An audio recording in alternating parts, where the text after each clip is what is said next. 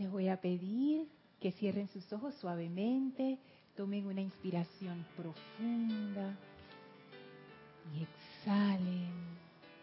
Inhalen profundamente y exhalen.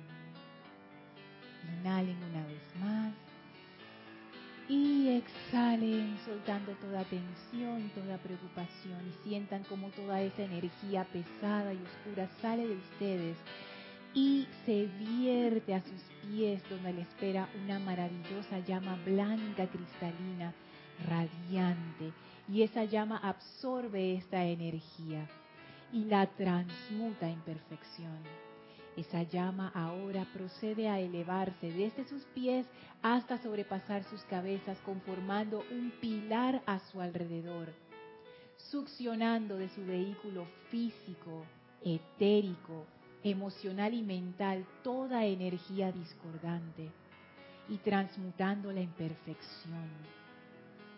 Sientan cómo esa llama penetra profundamente dentro de sus cuerpos, sus conciencias y las llena de luz. Llena de luz cada célula, cada átomo, cada electrón, con ese poder divino de amor de la presencia de Dios y de esa llama surge el amado Maestro Ascendido Serapis Bey, quien abre un portal desde su corazón al templo de la ascensión y nos invita a atravesarlo. Con gran reverencia y amor damos gracias al amado Maestro Ascendido Serapis Bey por esta oportunidad. Atravesamos ese portal, contemplamos los bellos jardines de Luxor, el templo de la ascensión subimos las escalinatas, atravesamos el primer templo, atravesamos el segundo templo, entramos al tercer templo, vamos hacia el fondo, donde están las puertas corredizas del cuarto templo, ese ascensor maravilloso, en donde entramos y somos elevados todavía más en conciencia, en vibración, en luz. Y cuando las puertas se abren, estamos frente a las grandes compuertas del quinto templo, que empujamos y se abren suavemente y allí está el amado Maestro Ascendido Hilarión, recibiéndonos con esa radiación de amor divino, de fe iluminada, de entusiasmo, de confianza en Dios. Entramos a ese quinto templo circular con el brasero en medio en donde flamea la llama y sentimos que somos cubiertos por ese manto de luz del amado Maestro Ascendido Hilarión y se llena nuestra conciencia con esa gran sabiduría e iluminación. Y le pedimos al Maestro que nos ilumine ahora y que nos enseñe ahora cómo regresar a esa unicidad con Dios de manera consciente, de manera práctica y de manera feliz. Y vamos a permanecer felices y contentos con el Maestro en este estado de conciencia elevado mientras dura la clase. Tomen ahora una inspiración profunda, exhalen y abran sus ojos. Bienvenidos sean todos a este su espacio, maestros de la energía y vibración. Bienvenida Yari, bienvenido Luis, bienvenida Adriana, bienvenida Elma, gracias Edith por el servicio amoroso en cabina, chat y cámara. Bienvenidos todos ustedes que nos sintonizan a través de Serapis Bay Radio o Serapis Bay Televisión en sus dos facetas, YouTube o Livestream. La magna presencia yo soy en mí reconoce, saluda y bendice la presencia yo soy en todos y cada uno de ustedes. Yo soy aceptando igualmente. Primero que todo, gracias por estar conectados, gracias por sus aportes, gracias por escribir a, mi correo y gracias por apoyar este empeño, no solamente a esta clase, sino a todas las clases a las cuales se conectan. Muchísimas gracias por su atención y por su amor.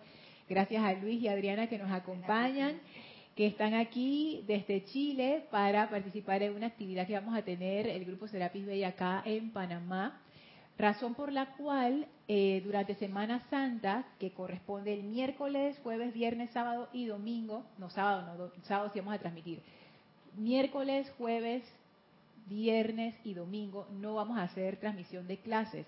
El sábado, sábado santo, sí hay servicio de transmisión de la llama de la resurrección. A partir de las 8 de la mañana estará abierto el chat para que puedan hacer sus reportes de sintonía. A partir de las ocho y media empieza la transmisión en vivo y a las 9 el ceremonial en sí. Están todos invitados a partir de las ocho y media AM hora de Panamá este sábado, eh, sábado santo, no, no este sábado mañana, sábado santo que cae 17, no, 16, 20, 20, gracias, sábado 20 de abril, servicio de transmisión de la llama del templo de la resurrección. Eso es una energía muy interesante, muy interesante. Yo les cuento que como, mi personalidad es así, y es, como es, porque no hay forma de excusarla, la verdad. Yo tenía mi cuestión como que, ay, sí, porque seguro que Geraldine, Ochente y toda su gente eran cristianos, y obviamente esa es la, religión principal de Estados, en Estados Unidos. Ellos metieron su cosa de que Templo de la Resurrección y Semana Santa. Yo estoy segura que eso fue como una mezcla ahí. Yo siempre pensé eso, hasta que acá celebramos los cinco días de oración que los pusimos precisamente en esa Semana Santa. Oye, esa radiación que se sintió en esos días fue muy especial, por lo menos eso fue lo que yo percibí. Y me di cuenta que sí hay una radiación especial en esos días. Yo no sé si es la radiación de toda la comunidad cristiana, yo no sé si son los maestros que se activan precisamente en esa época y hay como un derrame de luz por todos lados, yo no sé. Pero definitivamente ahí pasa algo. Así es que, una vez más, mi personalidad tuvo que guardar silencio ante las evidencias que esa semana sí es una semana especial. ¿Sabes qué? Que son muchos millones. ¿Está, encendido? Sí. ¿Sí? Acá eh, arriba el botoncito. Son muchos los millones y millones de personas que están poniendo su pensamiento en el amado Maestro Ascendido Jesús. Así que esta radiación del Maestro como que dice, me abrieron la puerta, aquí voy. Sí, el maestro sentido Jesús es que tú no le tienes que decir muchas cosas para que él venga, porque él es uno de los que viene y que ya estoy ahí. Y sí, esa radiación del amado Jesús es una radiación tan espectacular. Y también yo creo que me ha ayudado el maestro ascendido Hilarión. Porque yo también antes tenía como mi, cuestión así como con la religión cristiana y yo no sé por qué el, a través del maestro ascendido Hilarión, quien fuera eh, el apóstol Pablo en una de sus vidas anteriores, me he ido reconciliando de nuevo, con, no, no con la parte tradicional, sino con la mística que hay detrás. Y me he dado cuenta de que eso es un tesoro realmente. Y que de hecho todas las religiones tienen ese tesoro adentro. Debajo de esa capa de, tradición y de las cosas que uno hace por rutina, en el centro, los pocos son los que encuentran ese centro y se nutren de ese mismo alimento que nutrió al Maestro Ascendido Jesús y toda la gente que logró su liberación en esa dispensación y que estoy segura que hay gente que todavía está logrando su liberación a través de la dispensación cristiana. No a través de los ritos y de seguir, tú sabes, las reglas, sino a través de conectarse con lo que el Maestro Ascendido Jesús representa.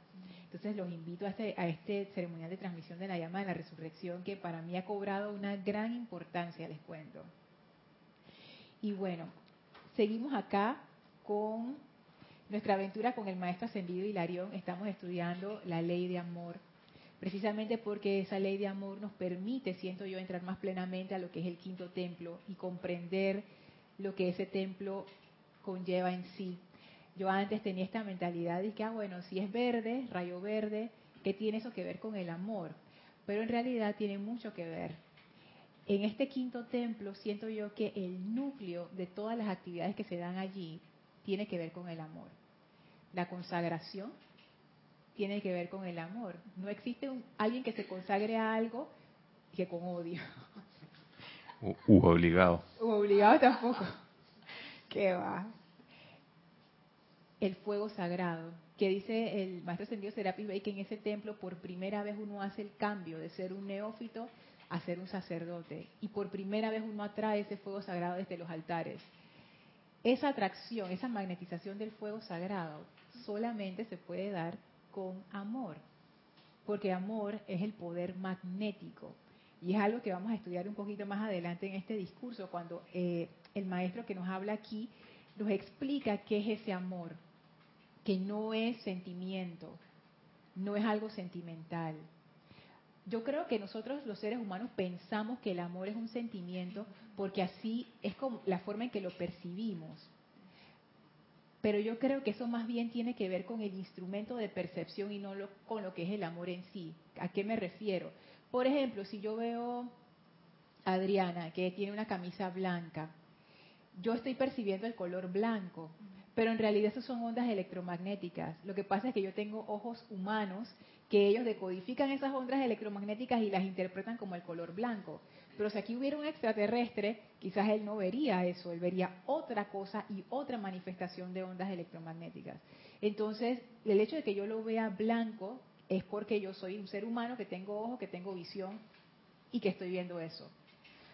Y yo siento que el amor es similar como tenemos cuerpo emocional, la forma de percepción del cuerpo emocional es esa. Tú sientes como ese sentimiento, pero no quiere decir que el amor sea un sentimiento.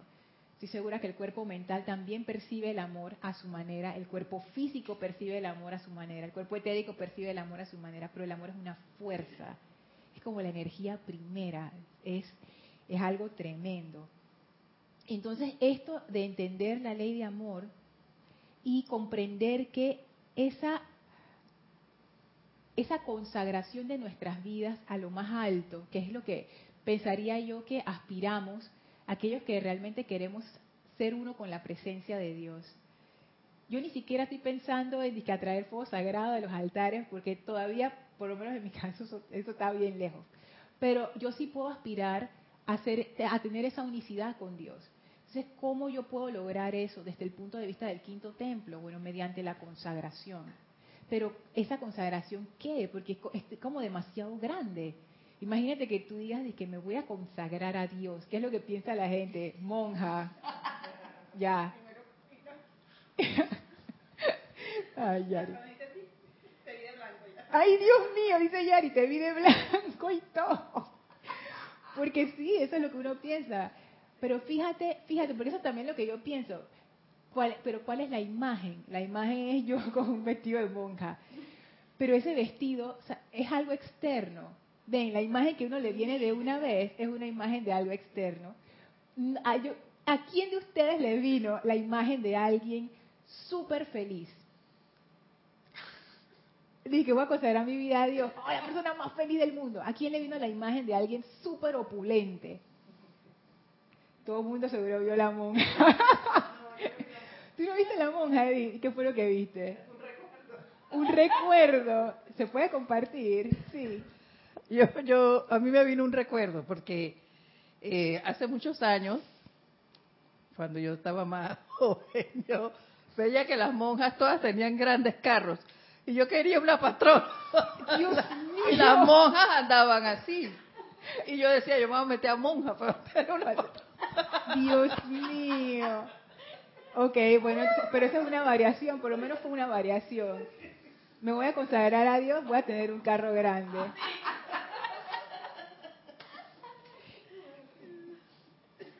Fíjense cómo es, cómo es uno, ¿no? Cómo tenemos esas programaciones.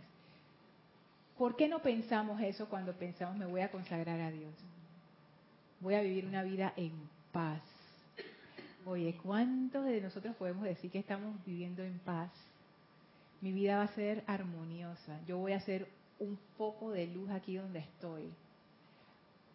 Eso es lo que pasa cuando uno se consagra a Dios. Pero todavía eso está como muy amplio. Entonces, esto de la ley de amor siento yo que es algo como más básico.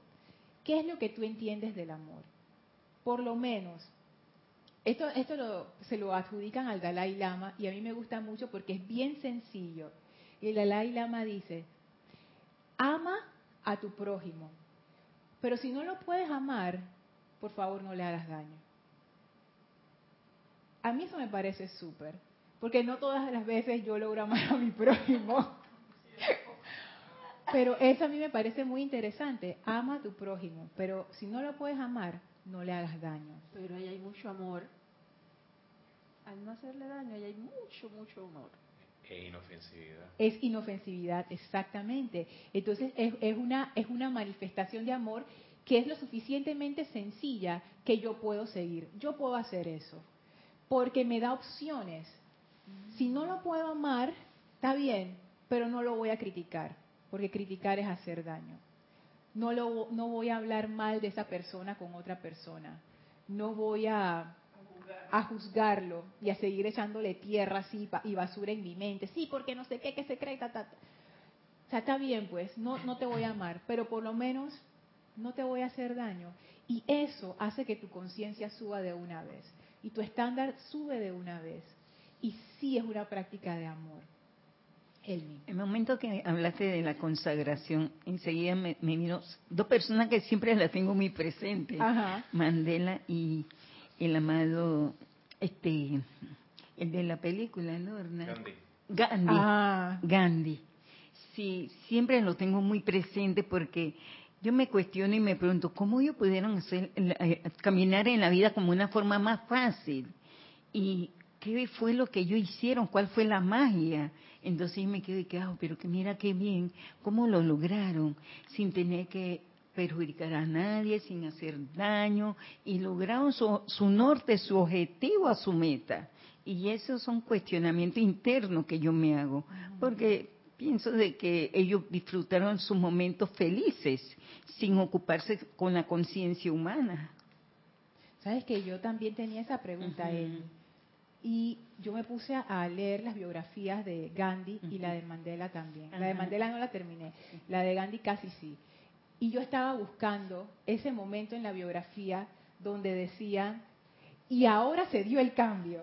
Yo era así y ahora se dio así. En la de Gandhi nunca lo encontré. No. No. Ah. Y eso a mí me, me, pone a pensar, es un, exacto, es un proceso eso me, me, hizo ver, y en el caso de Mandela también, no es que, porque él tenía su tendencia terrorista y todo, porque él estaba frustrado. Y ellos, ellos habían estudiado a Gandhi, pero enfrente de ellos lo que ellos tenían con el apartheid era, era otro monstruo. Entonces ellos estaban frustrados, ellos decían, esto no se va a acabar sino a punta de violencia. Y ellos empezaron a hacer eso para tratar de romper el sistema y bueno, pasó todo lo que pasó. Pero no es que en la cárcel de la noche a la mañana se le apareció el arcángel Gabriel y entonces ya Dios te salve, Nelson, que no eres de gracia, ya eres Nelson Mandela y tú sales de la cárcel. No, no pasó así. Fue un proceso. Pero lo interesante de ese proceso es que ellos en algún momento fueron tomando decisiones que lo fueron llevando hacia, la ley del amor. Exactamente. Hacia el amor. Uno siempre puede escoger para el, para el lado de no amar Siempre lo hacemos, está facilito, ese que es el camino conocido, pero siempre hay otro camino para escoger el amor. Y yo creo que eso fue lo que con, ellos pasó. En algún momento ellos dejaron de centrar su atención en su pequeño ser personal, lo que me hicieron, justo lo que ibas a decir, lo que me hicieron, lo que me pasó, mira, estoy preso, me patí, a Gandhi lo metieron preso un montón de veces, y los palazos que le daban, todas las cuestiones, los malos problemas que tenía, en algún momento ellos dejaron de centrar su atención en eso y empezaron y empiezas a abrir tu panorama. Ya dejas de concentrarte en las pequeñas miserias humanas y tú empiezas a ver esa gran causa que a ti te entusiasma y que despierta tu corazón. Yo quiero que India sea libre. Y no es que él era un inocente ingenuo, porque él sabía que India en ese momento tenía muchos estados de conciencia y que para ellos la libertad iba a ser una prueba, porque una vez que se fueran los británicos, qué iba a pasar ahí, que de hecho pasó, guerra civil y todo, o sea, no, no, fue una transición fácil. Y en el caso de, Nelson Mandela también, porque apenas se iba la gente de, la parte, ¿qué, ¿qué, es lo que iba a pasar ahí? Y la, y la guerra, ellos estuvieron al borde de la cuestión.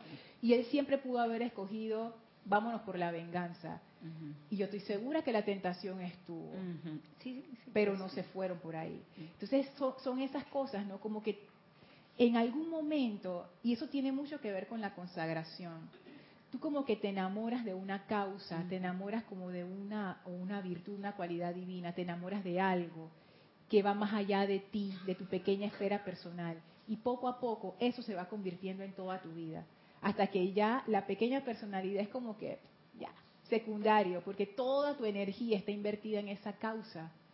Es que eso es la consagración. Eso solamente se da por amor solamente por amor. Entonces, aquí cuando... sí, Luis. ¿Sabes, Laura? Eh, cuando estaba viendo la, la, ¿cómo es? La palabra en inglés de altruismo me gustó mucho en inglés porque es selflessness. Ajá. Sí. Eh, eh, eh, uno lo traduce como altruismo, pero en, inglés self uno mismo, less, o sea, menos tú mismo, y ness es como la cualidad de, bueno, no sé cómo traducirlo, pero, ¿sabes? Y, sí me gusta mucho, selflessness, altruismo. Exacto. O sea, que no tienes ese... sin, ah, bueno, una, como impersonal. Exacto. Impersonal sería como lo más cercano, pero nosotros todavía sentimos que impersonal significa como frío, pero impersonal significa aquello que no tiene personalidad. Entonces sería algo así, o sea, tú te vuelves impersonal. O por lo menos vamos a decir que tu personalidad pesa poco al momento de tomar una decisión. Y cuando tú te enfrentas a estas grandes decisiones, en donde está mi descanso frente a un beneficio de la causa que yo deseo, mira, ya, descanso después, descanso después, dormir uno puede dormir cualquier día. Y uno empieza a hacer estas, estos, estas decisiones y poniéndole en una escala menor en nuestras vidas, cuando uno hace, empieza a hacer esta consagración, y qué buenos ejemplos que han traído, de verdad. Fíjense esto, es una transición. El escoger poquito a poquito te va llevando, va como balanceando la, la balanza hacia ese lado. Si uno está consagrado a la ley del amor o uno desea esa consagración y uno empieza a hacerlo con ellos, y uno puede comenzar con esto que dijo el Dalai Lama, si no puedes amarlos, no hagas daño. Eso yo lo puedo entender. Voy por ahí. Eventualmente tú vas a tener decisiones que tomar. Ajá. Otra puedes hacer, si, si no vas a ayudar a limpiar, no ayudes a ensuciar. Exactamente, esa puede ser otra. Esa puede ser otra. Son cosas sencillas que uno puede hacer. Y cuando llega el momento de escoger entre mi venganza o amar, va a, va a venir un momento, y yo anticipo ese momento para mí, para todos, en donde tú vas a decir, Ah, venganza no, lo importante aquí es amar. Edith. Valentina de la Vega, desde Madrid, España, dice bendiciones para todos. Bendiciones.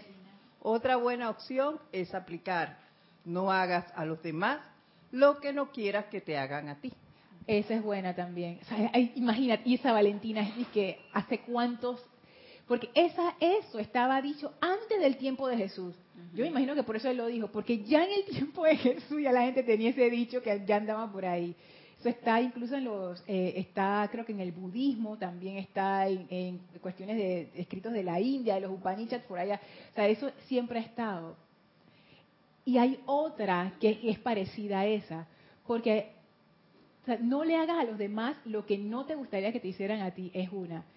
Pero trata a los demás, ni siquiera como a ti te gustaría que te trataran, trata a los demás como a ellos les gustaría que los trataran. Esa es otra. Claro, porque a veces uno piensa, ay, todo el mundo es como yo, así que yo voy a hacer. No. Es, por ejemplo, de repente, vamos a decir un ejemplo así, tú no comes espagueti. Aquí tenemos una fan de los espaguetis, que no es Adriana pero es Adriana, no vamos a revelar su nombre. Vamos a decir que tú no comes espagueti, pero a mí me encanta. Entonces yo te hago un platón de espagueti y yo te digo, Adriana, come, pero ya, yo sé que a ti no te gustan. Adriana, cómetelo. Y tú me dices, no, mira que la verdad yo prefiero no. Pero oye, ¿por qué no te lo vas a comer? ¿Sabes? Los espaguetis son las más cosas más deliciosas del mundo. Oye, no. ¿Qué es lo que a ti te gusta? Eso es impersonal no es acerca de mí. No es que ahora yo voy a gratificarme porque yo te di algo que a mí me gusta. ¿Qué cosa? De que yo te regalo algo que a mí me gusta. No, yo te regalo algo que a ti te gusta. Pero para hacer eso yo tengo que conocerte. Yo tengo que preguntarte, Yari, ¿a ti qué te gusta? Elma, tu color favorito. Luis, ¿cuál es tu fragancia que te gusta? No sé, Edith, ¿qué platillo te gusta comer? Ya lo dije, ya lo dije. Espagueti. Ya se sabe públicamente.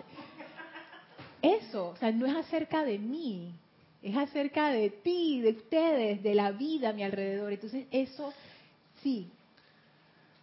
E, entrando en la conciencia de convertirse en una presencia confortadora, eso sube las apuestas, pero infinitamente. ¿Tú crees? Es que fíjate que yo me quedé con el Dalai Lama con su, con su frase, porque sí sube las apuestas si tú lo ves a largo plazo, la, la foto final, o sea, si tú ves a Nelson Mandela ya, el señor consagrado, reconocido mundialmente, tú dices, yo jamás, o sea. Pero si tú ves a Nelson Mandela, el chiquillo corriendo por ahí, por los barrios de, en, Sudáfrica, eso se hace poco a poco. Y cuando uno empieza a consagrarse con la ley del amor, siguiendo estas cuestiones sencillas, como decía Valentina, no hagas a los demás lo que no te gusta que te hagan. Si no ayudas a ayudar a limpiar, no ensucies por lo menos, pues. Estas cosas sencillas. Eso inclina nuestra balanza hacia la ley del amor. Y eso nos hace crecer, eso realmente nos hace crecer. Fíjense lo que dice aquí el, Misterios Develados, página 41, acerca de esa ley de amor. Dice, ¿cómo comienza esa obediencia hacia la ley del amor? Dicha obediencia comienza como una paz serena y amabilidad en los sentimientos. En la clase anterior estábamos explorando qué significaba, bueno, en clases más anteriores exploramos qué significaba la obediencia a la ley de amor. Y luego empezamos a explorar por qué esa obediencia comienza como una paz serena. Y haciendo un resumen rapidísimo tiene que ver con la confianza. En algún momento uno empieza a desarrollar confianza en eso que llamamos Dios. El problema es que como uno no tiene esa confianza al inicio, uno no puede, tú no puedes creer en alguien en quien, en quien no confías. Tú no te sientes en paz con una persona con la que tú no confías. Imagínate que tú estás en tu casa y de repente entra un extraño. Tú estás en paz quedas alterado. ¿Tú quién eres? ¿Y tú cómo entraste si tú, no tienes llave? Entonces, ese tipo de cosas. Pero cuando tú sí conoces a esa presencia, cuando tú empiezas, y no conoces a la presencia como algo místico, así que tú sabes, no, no. Con las pequeñas cosas, tú empiezas a darte cuenta que esa presencia es una fuerza de amor. Y esa fuerza de amor desea el bien para ti. Desea que tú estés bien, pero súper bien, espectacularmente bien. Tú empiezas a dejarte amar por esa fuerza. Ya tú empiezas a confiar y cuando tú te empiezas a dar cuenta que detrás de toda situación está esa fuerza de amor, de una vez te empieza como a, como a bajar la intensidad. Fíjense que hoy casualmente me enteré de una, de una noticia acerca de una situación legal con una persona que yo conozco. Y yo de una, o sea, me, me alteró porque yo, yo, que era la persona, entonces yo digo, wow, ¿qué es esto? Y al parecer pareciera una situación injusta. Pero esto vino a mí, a mi rescate, y no solamente esto de la ley de amor, sino algo de Emmett Fox, que está aquí en el libro El Sermón del Monte, en la página 29, solo este pedacito mágico que dice, la pureza consiste en reconocer solo a Dios como la única causa verdadera. La pureza consiste en reconocer solo a Dios como la única causa verdadera. Y eso me recordó al discurso de Palas Atenea, en el libro Palas Atenea y Hilarión hablan, en donde ahí la amada Palas Atenea nos explica como una receta cómo hacer la transmutación. Y ella dice, cuando ustedes enfrenten una situación discordante, lo primero que tienen que hacer es apartar al pequeño ser inferior entrar a la impersonalidad. O sea, no, no te pongas por el lado de que me voy a vengar y van a ver y no sé qué. No, no te vayas por ahí, por eso no te va a solucionar. Lo que tú tienes que hacer es, que es reconocer que detrás de esa situación, ahí está Dios. Y cuando tú empiezas a reconocer eso, detrás de esa situación, la única causa detrás de esa situación es Dios. Y todo lo que está detrás de esto es Dios. Y toda manifestación es Dios. Como ya uno tiene esa conexión, tú empiezas a confiar en esa fuerza, ya tú tienes esa conexión de amor, esa confianza lo que te da es paz, el miedo se va. Si detrás de esa fuerza está Dios, ¿a qué yo le voy a temer? No hay nada que temer. Y tú invocas a esa, a esa fuerza a Dios para que se manifieste a plenitud y en perfección. Parece algo sencillo y yo sé que, que pareciera como que es eso, pero yo les digo, eso es lo más poderoso que hay. Lo que pasa es que tiene que ver con algo que dice aquí acerca de la amabilidad en los sentimientos y sigue diciendo en Misterios Develados, cuyo centro está en el corazón. Su contacto con el mundo externo tiene que venir a través del sentimiento interno. Y eso es lo que quiero compartir con ustedes hoy, que me parece que es muy importante y que es la clave para que estas enseñanzas funcionen, porque si no, no funcionan. Voy a volver a leerlo. Dicha obediencia a la ley de amor comienza como una paz serena y amabilidad en los sentimientos cuyo centro está en el corazón. Su contacto con el mundo externo tiene que venir a través del sentimiento interno. Esto es interesante porque aquí se trata el tema del sentimiento. El sentimiento es fundamental y a mí me encanta cómo lo explica Emmett Fox. En este libro, El Sermón del Monte, que también está en la página 29. Y se los voy a leer tal cual, porque me parece que él lo pone de una manera magistral. Y abran, abran su corazón a esta explicación, a ver qué ustedes piensan, si le encuentran sentido, porque esto es la clave de por qué a veces nuestras aplicaciones no funcionan y de por qué no a veces nos cuesta atraer ese poder divino a la manifestación. Dice así Emmett Fox. La palabra corazón en la Biblia generalmente significa esta parte de la mentalidad del hombre que la psicología moderna conoce bajo el nombre de mente subconsciente.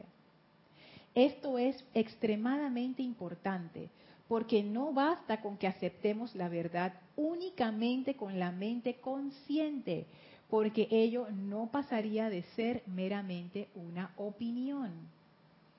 No es hasta que es aceptada por la mente subconsciente y así asimilada dentro de la mentalidad en pleno que la verdad podrá efectuar cambios en la mentalidad o la vida de uno la mayoría de las personas, y en especial las personas cultas, cuentan con cualquier cantidad de conocimientos que no tiene el más mínimo efecto en sus vidas ni las mejoran.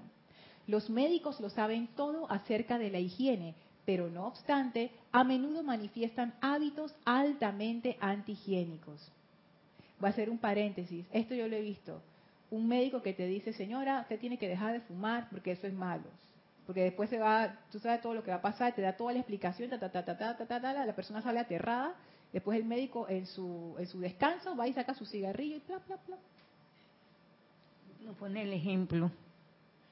Eso es lo que dice Matt Fox. Si tú no has llevado eso a tu mente subconsciente, si no lo has aceptado, si solamente has aceptado el conocimiento en la mente consciente, eso es meramente una opinión, es una creencia de tu mente, eso es algo que tú repites y tú dices, pero no haces. Porque al estar incorporado en la mente subconsciente se convierte en parte de tu comportamiento. Ahí está la clave de la aceptación. Cuando los maestros ascendidos hablan acerca de la aceptación, la puerta de la aceptación es en la mente subconsciente. Tú puedes leer las enseñanzas de los maestros ascendidos y eso queda a nivel de la mente consciente. Pero si no se da ese proceso en donde ese conocimiento en la mente consciente pasa a la mente subconsciente, no hay aceptación, no hay logro. Y la forma de hacer eso es a través de la experimentación. No me refiero a hacer experimentos, me refiero a experimentarlo por ejemplo, cuando uno aprende a manejar bicicleta, no hay forma de aprender a manejar bicicleta si tú no te montas en una bicicleta y empiezas a pedalear. Porque ahí está tu cuerpo poniéndose en movimiento, teniendo el equilibrio y tu mente subconsciente está absorbiendo todo eso. Tú estás desarrollando ese conocimiento que va más allá de la mente. Tú necesitas experimentarlo para que eso empiece a ser aceptado por el subconsciente. Por eso es que se hace tanto énfasis en la práctica, en la aplicación diaria, en la meditación, en la enseñanza de los maestros ascendidos, porque si uno no hace eso, no hay aceptación. Sigue diciendo Emmett Fox. Y por otra parte tenemos el caso de los filósofos, que aún a pesar de estar familiarizados con la sabiduría acumulada de las edades y con la que están de acuerdo en su mayoría, continúan haciendo cosas tontas e insensatas en sus vidas personales. Otro paréntesis. Yo estoy segura de esto. Profesores, académicos, gente muy respetada en el, en el medio, doctores en ley, doctores en, no sé, en... Imagínense un doctor de economía que va a jugar a un casino. Oye, tú sabes, tú sabes que los casinos la gente nunca gana. ¿qué, ¿Cómo así? de repente psicólogos de, familia que tienen vidas destruidas a nivel familiar. Eso no, no, hay una desconexión ahí. Tú puedes ser muy eficiente, muy genio a nivel de la mente consciente de todo el conocimiento que tú tienes, este filósofo maravilloso, no sé qué, no sé qué, pero a la hora de la hora, lo que tú vas a demostrar en tu vida es lo que tú has aceptado a través de tu mente subconsciente. Y si ahí hay poca aceptación, vas a estar igual que cualquier persona y eso no te diferencia en absolutamente nada. Sigue diciendo Emmett Fox. En consecuencia, llevan vidas de infelicidad y frustración. Ahora bien, todo conocimiento de esta índole es solamente opinión o conocimiento de la cabeza, como lo denominan algunas personas. Tiene que convertirse en conocimiento del corazón, esto es, ser incorporado al subconsciente antes de que en verdad lo pueda cambiar a uno en su esfuerzo por reeducar al subconsciente, y lo pone entre comillas, los psicólogos modernos tienen la idea correcta, si bien todavía no han descubierto la forma correcta de llevarlo a cabo, que es mediante la oración científica o la práctica de la presencia de Dios. Esta práctica de la presencia de Dios, o Emmett Fox también que lo llama oración científica, es simplemente hacer lo que los maestros ascendidos nos dicen una y otra vez vayan al encuentro de esa presencia. Eso no quiere decir que tú de, al inicio ya tú te encuentras con la presencia la presencia, te abre la puerta y que somos uno. No. Pero eso lo que te va a hacer es que va poco a poco abriendo esa, ese camino dentro de tu mente subconsciente, dentro de, de tu aceptación. ¿Por qué los maestros ascendidos insisten en que pongamos esto a prueba? Porque yo puedo leer lo que piensas y sientes, eso traes a la forma, se lo puedo repetir a todo el mundo, puedo dar conferencias internacionales al respecto, pero si yo realmente no lo he puesto en práctica, yo no tengo verdadera convicción en eso, no la puedo tener. Cuando uno hace sus experimentos y uno se da cuenta que efectivamente tú puedes precipitar cosas, tú puedes traer cosas a la manifestación y que tú con tu pensamiento y tu sentimiento tú sí puedes cambiar tu entorno, entonces tú empiezas a decir, wow, esto sí funciona, esto sí es de verdad. Eso es tu parte de tu mente subconsciente diciendo, ah, esto funciona y empieza a abrir la puerta de la aceptación. Esa parte es bien importante. Y fíjense que volviendo aquí a misterios develados, ahora vamos a volver a leerlo para que para que esto nos empiece a hacer sentido. Dicha obediencia comienza como una paz serena y amabilidad en los sentimientos cuyo centro está en el corazón. Amabilidad en los sentimientos. ¿Por qué yo sería amable con alguien que me hace daño o que me ofende o que x, x, x, x. Tiene que ver con lo que acabamos de decir. Si yo no he experimentado esa ley de amor de alguna manera y yo no, he, no me he dado cuenta en mi corazón de que eso tiene algún beneficio, yo no lo voy a hacer. La ley de amor, más allá de ser una frase bonita que uno lee en un libro, uno tiene que poner eso a prueba. Y yo les, he contado en, clases anteriores que yo lo hice. Yo me, yo me puse en situaciones, yo digo, bueno, en esta situación voy a hacer Lorna la de siempre. Y en esta otra situación voy a utilizar la ley del amor. Y en aquel momento, y todavía lo hago con esa con ese mismo precepto, que son cosas sencillas que uno recuerda rápido, yo uso el de la amada maestra ascendida Kuan que dice que la misericordia es dar más de lo que por justicia se requiere sea, que tú das más. Entonces, por ejemplo, y esto me ha pasado tantas veces, ponte que alguien me dice algo que a mí no me gusta, o me escribe algo, o me chatea algo que a mí no me gusta. Y de una vez yo me siento así como que... Ah". Esa es la primera reacción. La segunda reacción, cuando yo decido poner la ley de amor a prueba, es que, ok, cuando yo contesto, yo contesto con más amabilidad y más amor de lo que Lorna comúnmente haría y lo hago conscientemente y a propósito, con más dulzura, con más deseo de comprender, con más apertura. Y la respuesta siempre es más allá de lo que yo jamás me imaginé. La persona contesta de una vez, oh, sí, gracias, no sé qué, no sé qué, cambio de conciencia total. O la persona dice, ay, perdón por eso que te dije, no era para ti, era para otra persona, fíjate que estoy en esta situación, no sé qué. O todo como que, toda la discordia se va. Entonces yo, me, yo lo he hecho y lo he hecho suficientes veces como para darme cuenta que no es una coincidencia. Porque si yo lo hago una vez y funciona, puede ser coincidencia. Si lo hago dos veces y funciona, todavía está ahí coincidencia. Tres veces está como en la raya. Pero ya cuando tú lo haces y lo haces y lo haces y te das cuenta, definitivamente aquí hay algo. Y cuando no lo hago, de una vez siento la patada de la energía discordante de regreso y yo digo, mira tú. Y, y me pasa, y en casos me ha pasado en casos donde yo pienso, nada, yo tengo la razón, yo estoy segura que yo tengo la razón, esto es injusto, o sea, no hay forma de que esto se pueda poner mejor. Y la ley de amor siempre me ha sorprendido, siempre. Entonces ya yo empiezo a decir, hmm, hay un beneficio de seguir la ley de amor. Y el beneficio es que cada vez que yo la aplico, mi vida se pone mejor. Yo estoy más feliz, la persona queda más feliz, la situación queda mejor. ¿Por qué yo no aplicaría la ley de amor? Yo les voy a decir cuando yo no la aplico. En esos momentos donde se me olvida o en esos momentos donde mi personalidad está demasiado encabritada y dice, no, yo voy a hacer lo que me da la gana. Y por supuesto, pago por eso. Porque de una vez viene la discordia de vuelta.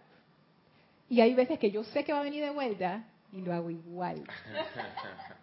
Porque uno es así, eh, sí, o sea, yo, es, es la verdad. Pero es lo que es lo que yo, por lo menos yo interpreto que dice aquí. Dicha obediencia comienza como una paz serena y amabilidad en los sentimientos. O sea, esto es algo que tú estás haciendo porque te has dado cuenta que funciona. Porque tú no puedes fingir el sentimiento. Tú puedes autoengañarte a nivel mental, pero tu sentimiento, el sentimiento te dice cómo tú estás. Tu sentimiento es, lo que es. Y esa amabilidad comienza por esa comprensión que uno empieza a desarrollar acerca de la ley de amor cuando dice aquí su contacto con el mundo externo tiene que venir a través del sentimiento interno. Eso es lo que yo entiendo. Para poder ser una manifestación de la ley de amor, yo necesito comprender cómo esa ley de amor opera. Y yo necesito experimentarlo directamente para que ese conocimiento sea integral. Porque si no, no va a pasar de ser un concepto, nunca va a llegar al corazón y nunca voy a poder manifestar verdaderamente. Y el sentimiento es muy importante porque cuando tú manifiestas sentimiento hacia algo es porque tú has tenido de alguna manera comprensión sobre ese algo. Cuando tú verdaderamente siento yo que lo comprendes, se desarrolla o se genera como es como un efecto. El sentimiento viene a ser como ese efecto. ¿Tú quieres decir algo, Elma? Sí. Tú sabes que hay momentos que estás hablando de la comprensión que uno tiene que poner el ejemplo, ¿no? Si yo quiero cambiar, quiero vivir una vida consagrada, yo debo manifestar eso y que lo demás lo vea. Y tú sabes, Lorna, que me llegó un pensamiento como el abogado. El abogado está trabajando para liberar al, preso que están en la cárcel. Pero el abogado también está pensando cómo quitarle el dinero al preso. sí. Y eso me impactó. Porque lo vi en las dos ah, formas. Que él está haciendo un trabajo para liberar el que ha robado y también él está robando porque le va a quitar lo que él tiene. Y yo dije, oye, ¿esto qué es? De veras, eso me, me impresionó. Entonces, ¿dónde está el ejemplo? ¿Cómo voy a ser un buen abogado si tengo esa conciencia de quitar y de poner? Bueno, los abogados tienen que comer, ¿no? Ellos tienen que comer. Pero no, yo entiendo el punto, yo entiendo el punto. Sí. El ejemplo donde está. ¿Cómo yo voy a dar un ejemplo de que yo soy un buen abogado? Si yo no estoy tratando de quitarle el dinero al señor que está detenido. Al contrario, tengo interés de ayudarlo y dejar que él pueda manifestar lo que él pueda brindar en el momento, pero no lo voy a liberarlo y quitarle todo, no. ¿Sabes que Gandhi era abogado? Sí. Sí. Y él en algún momento se encontró con ese conflicto. ¿Viste? Porque a veces venían gente que en ese tiempo había una especie de servidumbre en, Sudáfrica de, de los indios, porque había mucha gente de India que iba a trabajar allí, pero era una servidumbre casi que esclavizante, o sea, sí te pagaban, pero era, era, era, un, era un mecanismo bien extraño y a, y a muchos de ellos, los, los, que tenían los terratenientes se aprovechaban de ellos. Entonces iban estas personas donde Gandhi a exigir sus derechos, oye, ayúdame, pero no te puedo pagar. Entonces, ¿qué tú haces? Y entonces ahí eso empezó a interferir, porque claro, un abogado que ayuda a los demás porque tiene ese deseo de liberación, pero que no cobra, va a dejar de ser abogado muy pronto, porque ¿cómo vas a mantener a tu familia? Él tenía su familia, no sé cuántos hijos tenía, la esposa y la casa y todas las cosas. Entonces, eso eso en algún momento él tuvo que resolver esa, esa situación. Ahora comprendo que él tuvo que posiblemente renunciar a eso, porque había ese conflicto.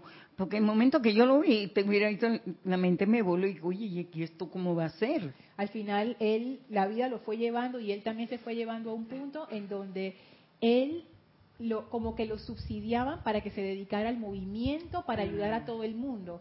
Pero eso era como una especie de fundación. Entonces ese dinero se distribuía entre todos. O sea, no es que él cobraba para hacerse rico, pero él tenía lo suficiente para vivir, pero casi que ahí en la raya. Pero bueno, esas son, son decisiones pues que uno toma. Qué buen ejemplo el de Gandhi porque la labor del abogado y de los jueces es interpretar la ley, pero la ley humana. Y luego él, estando sometido bajo esa situación, eligió interpretar la ley divina y liberó a todo un país. ¿Qué, qué, qué gesto más altruista y que ese, eh, eh, vaya, ese es un buen, excelente buen ejemplo. Sí, eso es cuando tú llevas las profesiones como a su nivel de maestría, a la esencia misma de lo que es, por ejemplo, ser un abogado o ser un médico, que uno ahora lo ve como profesiones, pero hay veces que eso va más allá y son llamados del alma. Hay gente que se mete a estudiar derecho porque quieren hacer un cambio constructivo en el mundo. Hay gente que se mete a, a, la, a la salud porque quieren ayudar a las personas simple y sencillamente. Así. hay, hay, hay gente que se mete a la policía porque quieren precisamente mantener el orden público. Hay gente que lo hace por vocación. Y, el suministro es un resultado de hacer su labor con amor. Sí.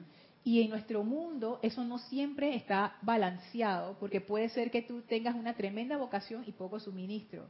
Y yo recuerdo un, un amante de la enseñanza, en donde creo que era el más ascendido Kusumi, él explicaba por qué eso era así. Y él dice, lo que pasa es que la mayoría de las personas que tienen aspiración espiritual le ponen poca atención a lo que es la parte de que el día a día y el suministro y eso, porque toda su atención está en otra cosa. Entonces el maestro dice, claro, si tú a lo que tú le pongas tu atención, eso crece. Si tú no le estás poniendo atención a tu parte de tu suministro, obviamente vas a tener un, un déficit ahí. Entonces, como quien dice el maestro, dice, bueno, tú escoges qué es lo que tú quieres. Porque no es que uno tenga que ser pobre para ser espiritual, eso no es así. Es simplemente la ley. A lo que tú le pongas tu atención, eso crece. Si tú descuidas una parte de tu vida, si tú descuidas, por ejemplo, le dejas de poner atención a tu familia, esa parte no va a crecer. Si tú le dejas de poner atención a tus hijos, esa parte no va a crecer. Si le dejas de poner atención a tus plantas, ahí van a amanecer todas fallecidas al día siguiente. Entonces, si marchitas y así todas tristes, a lo que tú le pongas tu atención. Si tú le pones toda tu atención a hacer dinero y poca atención a el desarrollo de tu alma, vas a ser una persona uf, multimillonaria probablemente y te vas a sentir más triste y vacío. Y, si, y si piensan que no es así, imagínense cuántas personas con tanto dinero se han suicidado. Pero me ha gustado por devoción, que lo hacen como dijo usted muchacho. Luis, Luis, oye. Tantos años viniendo y consciente. Luis, entonces, ¿qué pasa? Con esa devoción, como ellos dan todo, y la presencia va a suministrar ese todo y va a buscar otras alternativas sin tener que pensar cómo resolverlo. Eso es lo que yo siento, Lorna. Cuando uno está consagrado y uno está haciendo las cosas como quien dice en, en orden divino con tu con lo que tu corazón desea, por supuesto que se dan los medios y maneras. Pero, a ver, es que aquí viene la parte, por ejemplo, en la parte de Gandhi con respecto al suministro y eso. Él estaba dispuesto, y de hecho él quería llevar una vida bastante cercana a la gente que él servía porque él también tenía esto, o sea, ¿cómo yo voy a presentarme aquí como dije el abogado al estilo británico y viendo toda esta gente pasando trabajo allá? él, él veía que eso era, eso era, ah, para él eso le resultaba disonante. Entonces él dice, yo voy a vivir como ellos viven. Y él estaba dispuesto a ese nivel de suministro. Pero de repente uno no está dispuesto a ese nivel de suministro o uno no, a ver, uno no pudiera hacer su servicio con ese nivel de suministro. Por ejemplo, si yo quiero hacer todo lo que yo hago aquí en en el Serapis, yo necesito una computadora. Viviendo debajo de un puente, yo veo mal esa computadora. No tengo ni dónde conectarla, no tengo internet y no puedo hacer nada. Porque apenas yo me duerma, se roba la computadora y después me roban a mí. Así que eso no es factible, ¿ves? Entonces cada quien ha de ver para el servicio que quiere prestar, qué es lo que necesita, qué nivel de suministro tú necesitas. No es que uno tenga que ser más pobre o más rico, no. ¿Qué tú necesitas? Y bueno, poner tu atención de acuerdo a, lo que tú, tú requieres. Si vas a poner un comedor infantil, Tú, decides cómo tú vas a lograr esa, esa cantidad de, de, suministro, con quién. Hay muchas formas de hacerlo. Una forma es levantar un montón de dinero y dedicarlo a eso. Otra forma es hablar con los productores y que todo el mundo done y que trabajo voluntario. Otra, hay tantas maneras. Que, te, que ser parte de una fundación, por ejemplo, que ya tiene todo eso listo. Entonces cada quien va buscando los medios y maneras. La cuestión es que la consagración es la que abre la puerta a que esas grandes manifestaciones, que no son grandes, me refiero a grandes no tanto en respecto con el mundo, sino grandes para ti, porque no hay nada más grande que manifestar un deseo de tu corazón, aunque para el resto de las personas sea algo chiquitito, para ti eso es como lo máximo. Entonces eso es importante. Y con respecto a, los, a la parte de los sentimientos, el sentimiento es un efecto de la realización de algo cuando tú lo comprendes. Quería, quería traer esto porque es, es, una hipótesis, es una consideración que estaba pensando en estos días y yo dije, esto está interesante. Sobre todo pensando en, en lo que respecta a las cualidades divinas y a los ángeles. Fíjense, yo estaba pensando sobre todo porque estamos en el quinto templo, cómo yo pudiera atraer una llama. Yo pudiera traer una llama de fuego sagrado de alguna cualidad, por ejemplo, vamos a decir la fe. Si yo solamente tengo un concepto intelectual de lo que la fe es. Ah, yo sé que fe, yo busqué la definición en el diccionario y me leí las partes de la Biblia donde hablaban de la fe. Yo puedo realmente magnetizar la fe de esa manera. Aquí la gente dice que no. Yo también creo que no. Porque no hay esa comprensión que te permite hacer la bajada de esa energía a donde tú estás. Tú necesitas comprender esa fe que es. Y eso te da, esa comprensión de lo que la fe es, se, entre comillas, siente. Y tú sientes cómo se siente la fe el sentimiento realmente es un efecto de haber comprendido algo. En este caso en particular. Por ejemplo, para invocar la llama violeta del perdón, ¿cómo se siente la llama violeta del perdón?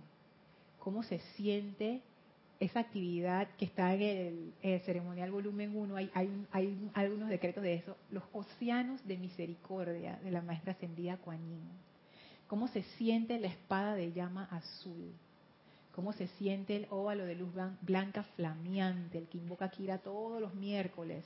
O sea, son actividades que tú te puedes conectar con ellas a través del sentimiento, pero ese sentimiento lo que significa es que tú has comprendido en algún nivel de, intuicional qué eso significa.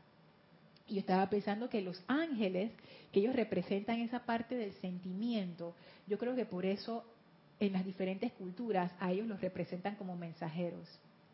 Porque un ángel, siendo el sentimiento, él representa como la comprensión, como que tú has comprendido algo, como que ellos llevan un mensaje, un mensaje para ti que tú comprendes.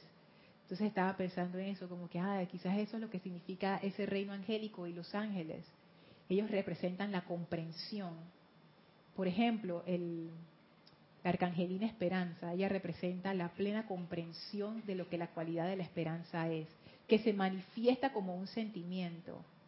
El arcángel Jofiel, él representa la plena comprensión de lo que la sabiduría es y se manifiesta como un sentimiento, pero no es que diga, ah, son seres de sentimiento y ya, no, ellos están, ellos hablan a esa parte más profunda de nuestro ser, la parte que tiene que ver con cómo tú comprendes las cosas a un nivel integral, no solamente en la capita esa del nivel consciente, sino toda la parte subconsciente que forma, que forma tu psiquis. Y los ángeles tienen que ver con eso, los ángeles traen comprensión, porque ellos representan esa parte del sentimiento. Así es que eso para mí me cambió la forma de ver al reino angélico, porque ahora, por lo menos siguiendo esta hipótesis, cuando yo invoco la asistencia del reino angélico, yo lo que estoy invocando ahí es la comprensión de una cualidad divina para poder usar esa cualidad en el mundo de la forma. ¿Cómo yo voy a irradiar confort si yo no comprendo lo que es el confort? Pero no comprender a nivel intelectual. Si yo no lo comprendo y por ende no lo puedo irradiar, no, no lo siento. Y la gente lo dice así en, la, o sea, eh, comúnmente, ¿no? Es que no, es que no, no siento. En Panamá decimos, es que no me da el feeling, no, no siento. Entonces decimos, cuando tenemos una mezcla ahí de español e inglés, el feeling es sentimiento. Entonces, qué asco, no tengo el feeling. Es como que no tengo el sentimiento.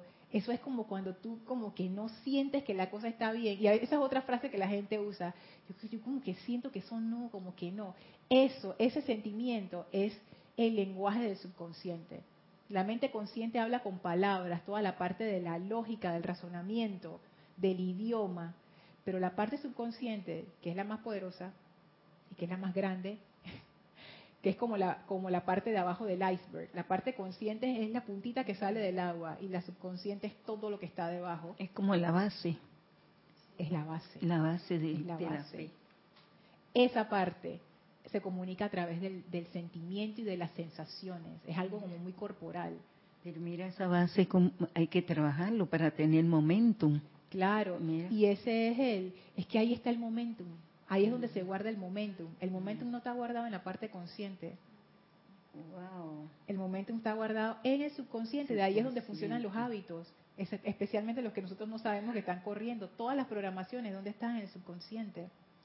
Y eso es por eso es que esa es tan importante, porque el subconsciente es como, es como un gran elefante, así todopoderoso de que, ah, o sea, el elefante... Pero la mente consciente es como, en Asia eso se ve, hay gente que domestica los doma, en los elefantes y los utiliza para trabajo y eso. Entonces, pues, se pudiera decir que la personita esa chiquitita que domó el elefante y que le dice dónde ir y qué hacer, esa es la mente consciente pero el que tiene el poder, la fuerza de hacer las cosas, es el elefante, y esa es la subconsciente. Entonces ese es como, como, el, como el balance entre las dos. La mente consciente da la dirección, pero el subconsciente es el que tiene la fuerza. Y entonces si tú, si tu consciente va para un lado y tu subconsciente va para otro lado, el subconsciente siempre va a ganar, porque es más fuerte. Imagínate que tú quieras hacer un emprendimiento y que, ay, esto es lo que yo más quiero en mi vida, pero tu subconsciente tiene miedo. Eso nunca va a pasar. Porque tú, porque tú vas a empezar a autosabotearte sin darte cuenta, y ese es tu subconsciente diciendo, yo no voy para allá, yo voy para acá. El, el, consciente nunca puede ganar. La única forma es que el consciente y el subconsciente estén trabajando mancomunadamente. Si no hay un acuerdo ahí, la cosa no funciona. Igual con la enseñanza, igual con las demostraciones. Si no están las dos partes juntas, imagínate qué momentum, si el momentum, la cuenta del momentum la tiene, la cuenta de ahorro la tiene subconsciente. Entonces ahí es cuando pedimos a la magna presencia que tome el pleno y mando control, es de nuestro subconsciente. Fíjate que... de esa fuerza, porque humanamente nosotros cuando tomamos el control ya sabemos dónde vamos. Es que fíjate que ahí yo lo veo como que cuando uno hace ese llamado, depende de cómo, a ver, si tú eres una persona que ha empezado a sentir esa presencia, porque la has empezado a experimentar, ese llamado te va a funcionar así, de una vez. Porque ya tú confías en esa presencia, confianza, sentimiento, y ya tú estás dispuesta a dejarte caer en las manos de la presencia. Asume el mando y el control. Tu consciente y tu subconsciente están de acuerdo. Ya nosotros sabemos por dónde vamos, manos de la presencia, vamos a estar en paz. Esto se va a resolver ya haz ese llamado con tu consciente sin la confianza en el subconsciente. No funciona. Y tú puedes llamar y llamar y llamar y vas a estar igual de ansiosa, igual de nerviosa, igual con miedo y no se resuelve la cosa. Porque tú no estás confiando, tú no has sentido, tú no has experimentado esa fuerza y tu subconsciente dice, yo sé que tú estás haciendo, Yari, pero yo tengo miedo, tengo miedo. Y tu consciente, amada presencia, no sé qué, no sé qué, pero no, hay una desconexión ahí. Por eso es que la práctica de la presencia, que era lo que decía Emmett Fox, es fundamental para hacer ese alineamiento. Si no hay esa experimentación directa a través de la meditación, de los decretos, de las visualizaciones, respiraciones rítmicas, la puerta de ese subconsciente no se abre. ¿Hay algo en, chat? ¿No? Bueno, yo creo que vamos a dejar la clase hasta acá. ¿Hay alguna otra pregunta acá? No. bueno, vamos a, a despedirnos del amado Maestro Ascendido Hilarión Les voy a pedir que visualicen al Maestro frente a ustedes y envíen su gratitud y su amor al amado Maestro Ascendido Hilarión por esta enseñanza, por esta iluminación. Envíen su gratitud y sientan de regreso esa gran paz del amado Maestro Ascendido Hilarión. Ahora nos despedimos del Maestro y nos retiramos del quinto templo, del cuarto templo, del tercer templo, del segundo templo, del primer templo. Descendemos las escalinatas, atravesamos el jardín y a través de ese hermoso portal regresamos al sitio donde nos encontramos físicamente y aprovechamos para expandir a nuestro alrededor esa maravillosa radiación de verdad y de amor. Tomen ahora una inspiración profunda. Exhalen y abran sus ojos. Gracias por habernos acompañado. Les recuerdo que este sábado 20 de abril tenemos servicio de transmisión de la llama y que debido a, comenzando a las ocho y media hora de Panamá y que debido a una actividad interna del Grupo Serapis Bay Panamá no vamos a estar transmitiendo clases de la próxima semana, ni miércoles, jueves, viernes y domingo. Así es que los esperamos en el servicio de transmisión de la llama de la resurrección. Yo soy Lorna Sánchez, esto fue Maestros de la Energía y Vibración. Deseo para todos ustedes mil bendiciones. Muchas gracias. Gracias.